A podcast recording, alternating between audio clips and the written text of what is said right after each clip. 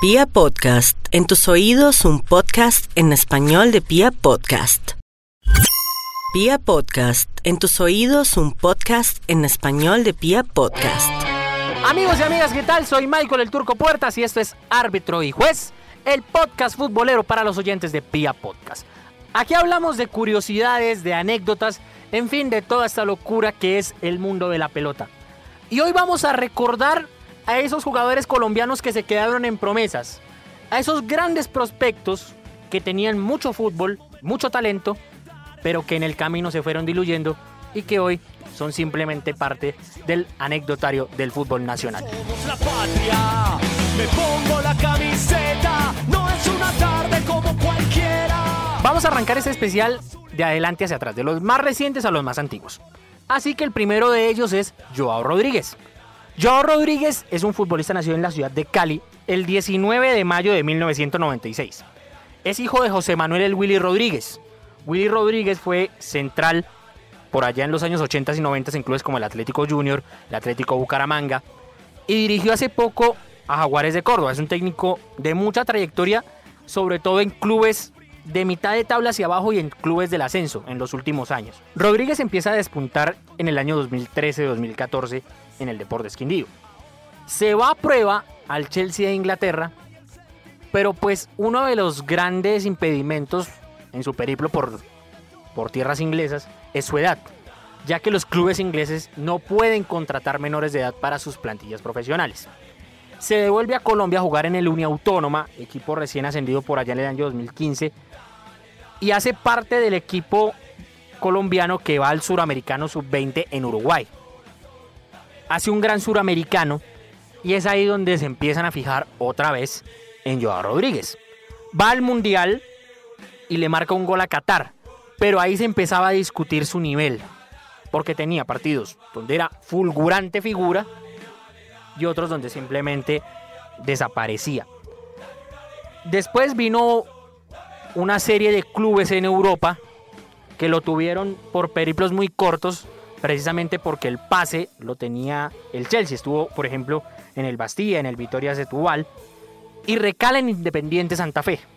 En Independiente Santa Fe no le va bien, tiene problemas de orden disciplinario y eso lo manda a jugar al fútbol mexicano, al Tampico Madero y hoy está en el Tenerife de España.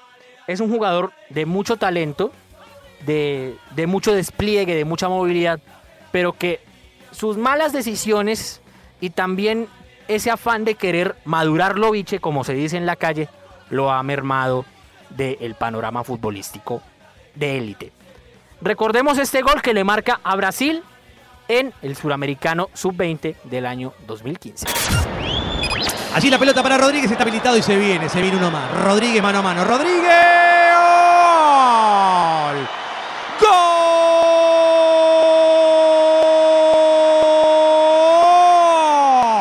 De Colombia, cómo juega este Rodríguez. Y estaba en el banco. Entró el pibe y le cambió la cara. Los cafeteros lo ganan. Miro para el cielo, me mira la gente, para ellos yo soy diferente. Seguimos la cuenta atrás y vamos con un jugador al que muchos decían que recaería por estas épocas la responsabilidad del juego y la creatividad en la selección Colombia, incluso más que James Rodríguez que también empezaba a despuntar por aquella época en Argentina. Estamos hablando de Juan Pablo Pino. Juan Pablo Pino es un volante ofensivo, un volante creativo, nacido el 30 de marzo del año 87 en la ciudad de Cartagena. Despuntó en el Deportivo Independiente Medellín, fue al Mónaco de Francia, al Galatasaray de Turquía, al Olympiacos de Grecia, al Bastia de Francia, al Universitario de Deportes de Perú, donde tuvo un lío de papeleo. Ese lío lo llevó a otros problemas con la directiva del cuadro crema y se terminó yendo del club peruano. Y hoy está, y perdónenme el nombre un poco polémico, en el PS Barito Putera de Indonesia.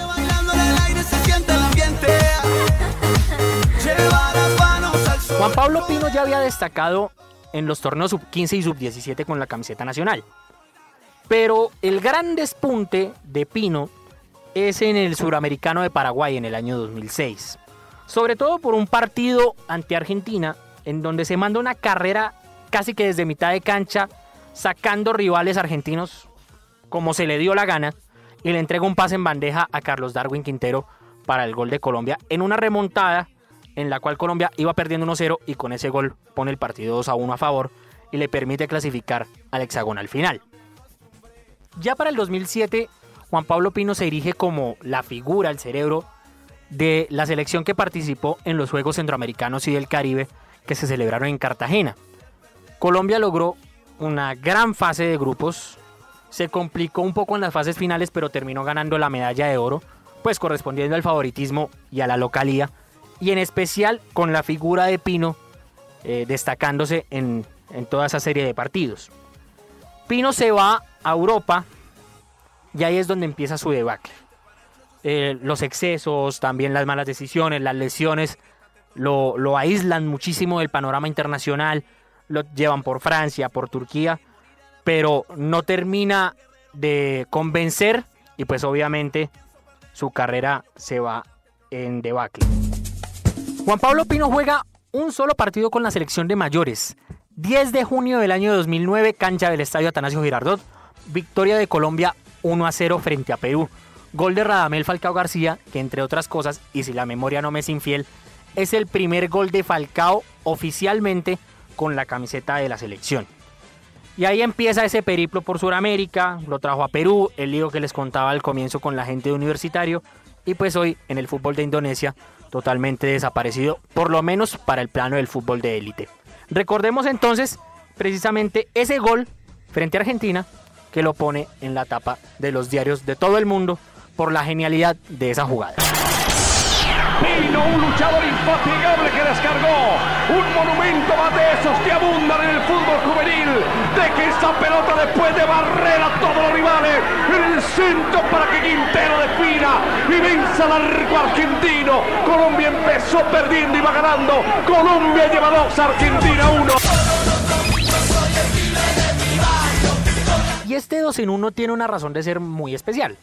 Y es que estos dos jugadores de los que vamos a hablar en este momento hicieron parte de aquella generación campeona suramericana en el año 2005 en el eje cafetero y que muchos de esos jugadores terminaron llevando a Colombia al Mundial Brasil 2014 ya cuando se formaron como, como profesionales y a partir de un proceso hecho desde las inferiores con Reinaldo Rueda y con Eduardo Lara. De ahí salieron jugadores como Falcao García, como Freddy Guarín, como Camilo Zúñiga, Cristian Marrugo, Abel Aguilar, el mismo David Ospina. Pero vamos a hablar de estos dos jugadores que incluso estaban por encima de un par de los que acabo de mencionar, pero que con el paso de los años fueron perdiendo pisada y momento. Arranquemos con Libis Arenas. Ya se imaginarán que era el que estaba por delante de David Ospina en esa selección. Libis Arenas es un arquero nacido en Itzmina, Chocó, el 12 de mayo del año 87. Surge en el Envigado Fútbol Club, un club que ha sido muy importante para la explosión de grandes figuras. Si no, pregúntele a James Rodríguez y a Giovanni Moreno, por ejemplo. Y a partir de la actuación en ese suramericano, lo llevan a la, a la Lazio de Italia. Libis Arenas fue una de las vallas menos vencidas en ese torneo suramericano en Manizales, valga decirlo. Eso le valió el paso al fútbol italiano. No se pudo consolidar. Decía que por un tema de costumbres no se aferraba al fútbol europeo. Y ahí empezó su periplo. Primero fue Sportivo Luqueño en Paraguay. Después fue a Central Español en Uruguay. Volvió al Deportivo Pereira. Después volvió a Uruguay, a Peñarol en el año 2012 recala en el América que se empieza a rearmar después del descenso, después va a Fortaleza y hoy está en el Olmedo de Ecuador.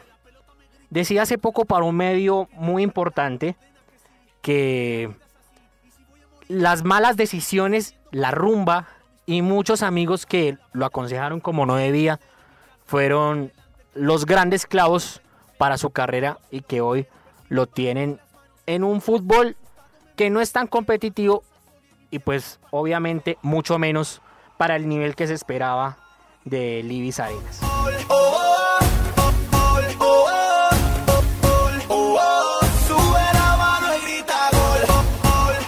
El otro jugador de esa generación es Juan Carlos Toa. Toja es un volante bogotano nacido el 24 de mayo del año 85 aquí en la capital de la República. Canterano de Independiente Santa Fe, figura fundamental en ese suramericano en la pareja de centrocampistas con Abel Aguilar. Incluso en algún momento Toja estuvo encima de Aguilar. Así que era uno de los baluartes de aquel equipo de Eduardo Lara. Ese suramericano le valió ir a River Plate, por ejemplo con el viejo Patiño, si no estoy mal, termina recalando en la banda cruzada, en el equipo que en ese entonces dirigía Daniel Pasarela. Pasó poco con él, después fue a Rumania, al Estewa de Bucarest, fue a los Estados Unidos para intentar nivelarse económicamente, y eso lo, lo expresó el mismo Toja. Fue a Dallas, después fue a Grecia, a la Salónica, volvió a los Estados Unidos al New England Revolution, y hace más de cuatro años que está sin equipo. Hace poco estaba entrenando en Fortaleza, intentando retomar eh, su ritmo de competencia, pero la verdad que no se pudo consolidar y pues hoy está sin equipo y creo yo más cerca del retiro que otra cosa. Las lesiones también, también las malas decisiones, también estar mal rodeado, un poco de impulsividad también y ese afán que ya hablábamos en el caso eh, Joao Rodríguez, de querer sacar jugadores muy jóvenes, los llevaron a estar totalmente apartado del horizonte futbolístico del fútbol colombiano. Y se perdió un gran volante, debo decirlo, porque Toja tenía muy buenas maneras, porque Toja era un gran recuperador, pero también tenía una salida muy limpia, era un jugador que ofrecía ese primer pase que a muchos equipos les falta o que necesitan para generar fútbol, y pues obviamente Toja lo tenía. Vamos a recordar un golazo que marca Juan Carlos Toja por Copa Libertadores frente a Oriente Petrolero en Bolivia. Tremendo gol de Toja, imponente gol de Toja, la agarró desde afuera del área, dominó, le quedó para la media vuelta de zurda, estremecedor remate de Toja, el colombiano que juega muy bien, el de Bogotá, Juan Carlos Toja, Toja el colombiano, atención con Toja, atención con este colombiano, acaba de marcar un auténtico golazo.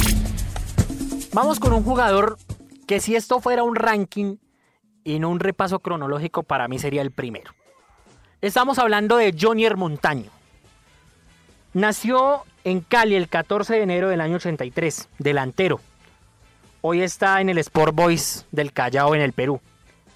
Es un jugador canterano de América, de muy buenas maneras, de una cantera que después se surtió muy bien para un gran tricampeonato de la mano de Jaime de la Pava, pero que se fue muy rápido para mí al fútbol internacional. Junior Montaño no gesta su carrera en América, sino en el fútbol de Argentina, en Quilmes. Lo llevan unos empresarios, lo habían observado y les gustó su forma de jugar por su rapidez, por ser tan escurridizo. Y también le vale el pase a la selección que termina jugando el torneo de Esperanzas de Tulón, la selección sub-20. Fue gran figura de ese equipo dirigido por Reinaldo Rueda que terminó siendo campeón de aquel torneo en Francia. Y eso le vale un llamado casi que sorpresivo a la Copa América del 99 en Paraguay, de la mano de Javier Álvarez. La rompe en la Copa América.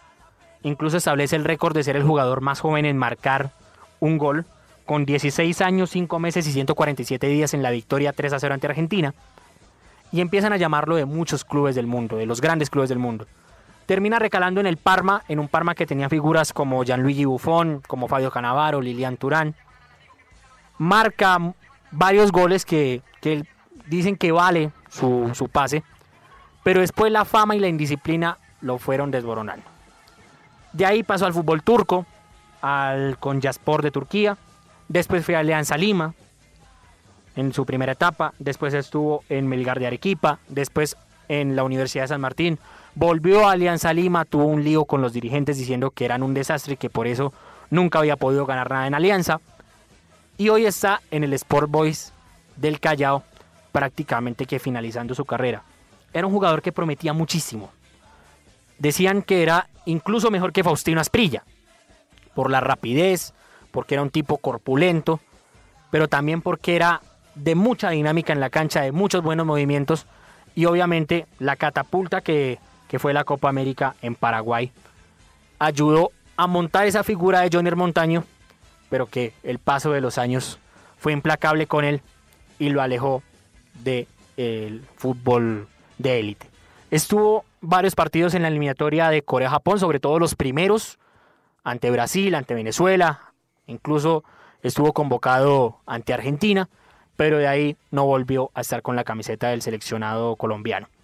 Vamos a recordar precisamente ese gol frente a Argentina que termina siendo el récord del jugador con menor edad en marcar en la competición de selecciones más importante del continente.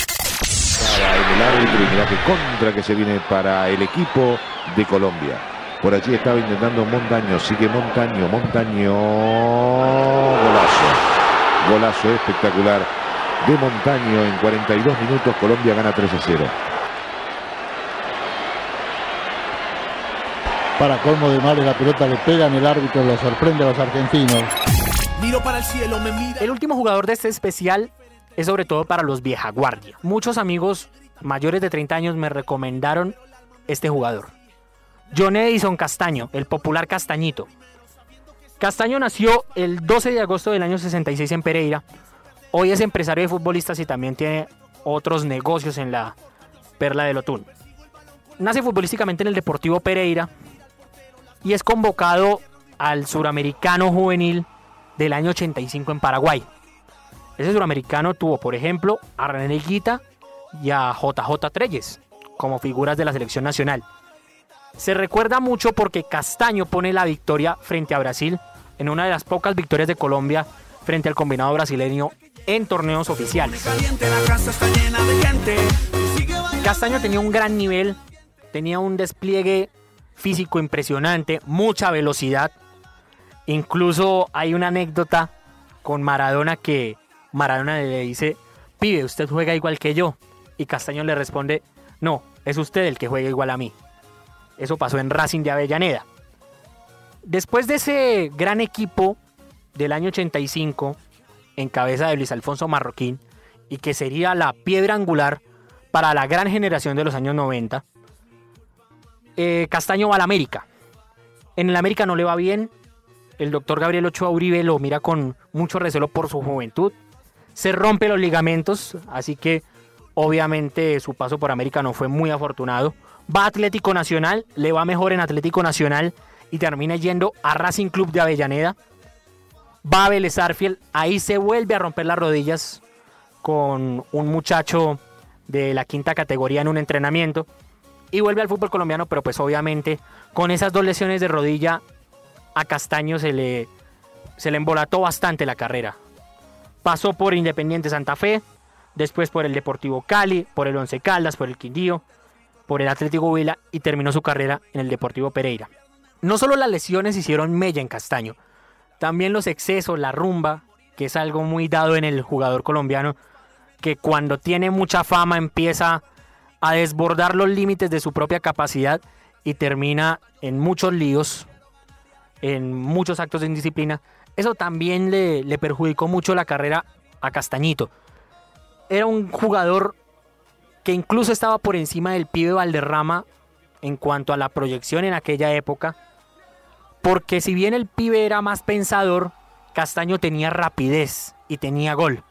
Así que es un jugador que el fútbol colombiano perdió En Asunción, las fantasías de John Jairo Treyes y John Edison Castaño, como los más destacados del grupo, sirvieron no solo para deslumbrar a la afición de todo el continente, sino también para clasificar al Mundial de Unión Soviética.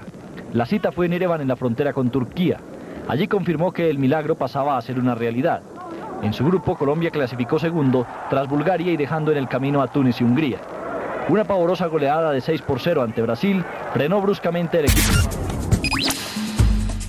Como ustedes notarán, todos esos jugadores tienen dos factores comunes.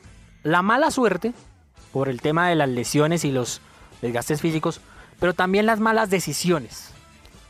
Así que pudieron tener las carreras de los James Rodríguez, de los Falcao García, de los David Ospina, pero la suma de esos dos factores terminó mermando sus carreras y pues obviamente declarándonos como esas promesas que se quedaron en eso, en promesas, pero que no pudieron explotar y descollar como grandes figuras del fútbol colombiano. Con esto llegamos al final de este episodio aquí en Árbitro y Juez. Soy Michael el Turco Puertas, arroba un mequetrefe más en Twitter. Me pueden seguir, podemos hablar de fútbol, sugerir ideas. Si tienen algún recuerdo futbolero también por ahí embolatado, lo charlamos y lo hablamos aquí en Árbitro y Juez. Y pues nada, nos escuchamos en una próxima oportunidad. Yo les deseo buen viento, buena mar y buen camino para todos. Chao, chao.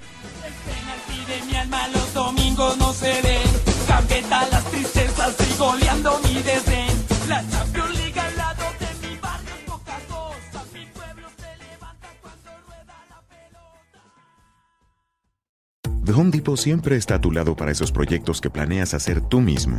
Y ahora con nuestra aplicación móvil también está en la palma de tu mano. Con herramientas digitales como búsqueda por imagen, solo toma una foto lo que necesitas. La aplicación lo reconoce y muestra sugerencias del producto en segundos. O nuestro localizador de productos, para que confirmes la disponibilidad y el lugar en donde se encuentra lo que buscas. La aplicación móvil de Home Depot. Descárgala y haz más hoy mismo. Solo con The Home Depot. Haces más, logras más.